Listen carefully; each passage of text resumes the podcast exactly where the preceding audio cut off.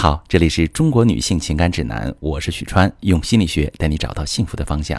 如果你遇到感情问题，直接点我头像发私信向我提问吧。接下来进入今天的话题，呃，我今天收到这么一条提问，一位姑娘咨询我说：“许川老师你好，我和男友自恋爱一年多了，在朋友聚会上第一次见面就相互产生好感。我男友是一个软件工程师，平时工作很忙。我记得有一次我们约好早晨九点去看电影，我到了电影院，他却打电话说公司加班晚点到。我当时一个人看完整场电影，他都没有来，心里很委屈，越想越生气，就忍不住打电话质问他：“你到底还记得我是你的女朋友吗？你太自私了！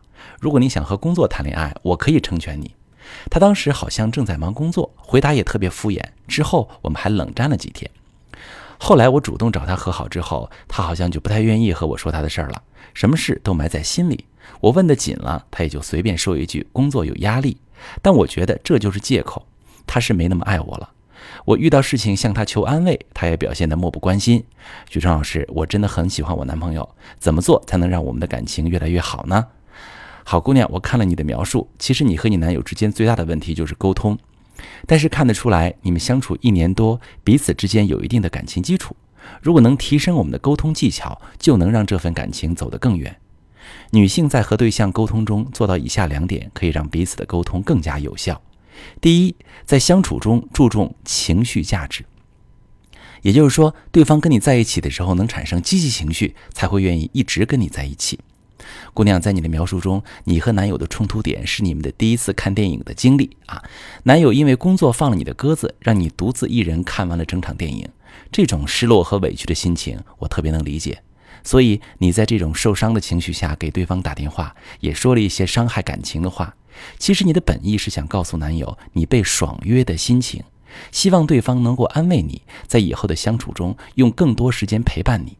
但是那些话听到对方耳朵里就变成指责和攻击，他的本能选择就只有争吵、找回尊严，或者干脆逃避，从而也深深地伤害了你们的感情。如果你能换一种话术，亲爱的，你没有来，我很失落，但还是支持你工作。等你忙完工作，要加倍补偿我哦。既能表达自己的情绪，让对方心疼你，也适当的引导男人做具体的事情，比如补偿你。这样的方式会让对方和你相处时感觉到很舒服，更愿意和你在一起，会对你产生更多情绪上的依赖和信任。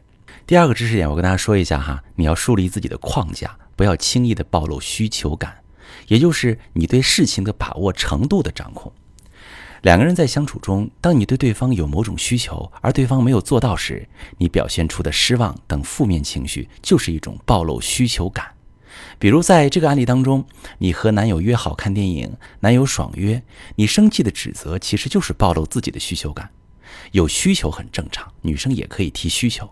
如果总是暴露需求感，让男人觉得你又烦又离不开他，他就对你的好感会慢慢变淡。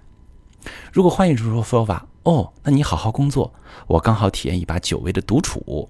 这个时候，你在这件事的把控中，就把劣势变成了一种优势，很好的树立了自己的框架，把自己立于一个不败之地，而不是遇事就跟着对方的思路走了。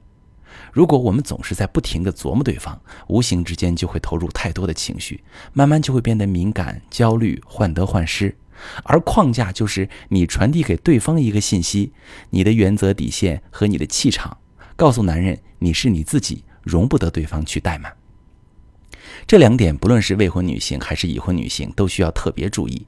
我们越是爱一个人，就越想和对方保持亲密，但是亲密和独立的分寸很难把握。有时候你想表达亲密，在对方的耳朵里听起来却成了压力。跟对象感情质量不太好的一些女性朋友，可以看到自己感情里是不是有上面这两个问题。第一个就是不太会给伴侣提供情绪价值；第二个是经常暴露自己的需求感，让人觉得很累。在感情里，两个人能否走得长久，还是看彼此之间能否轻松的相处。如果两个人不懂得沟通，那么相处体验就会处于相当压抑的状态，如此也加速了爱情的消亡。如果你的感情也遇到矛盾，很可能跟沟通不畅有关。你可以发私信，把你的情况具体跟我说说，我来帮你分析如何解决。我是许川，如果你正在经历感情问题、婚姻危机，可以点我的头像，把你的问题发私信告诉我，我来帮你解决。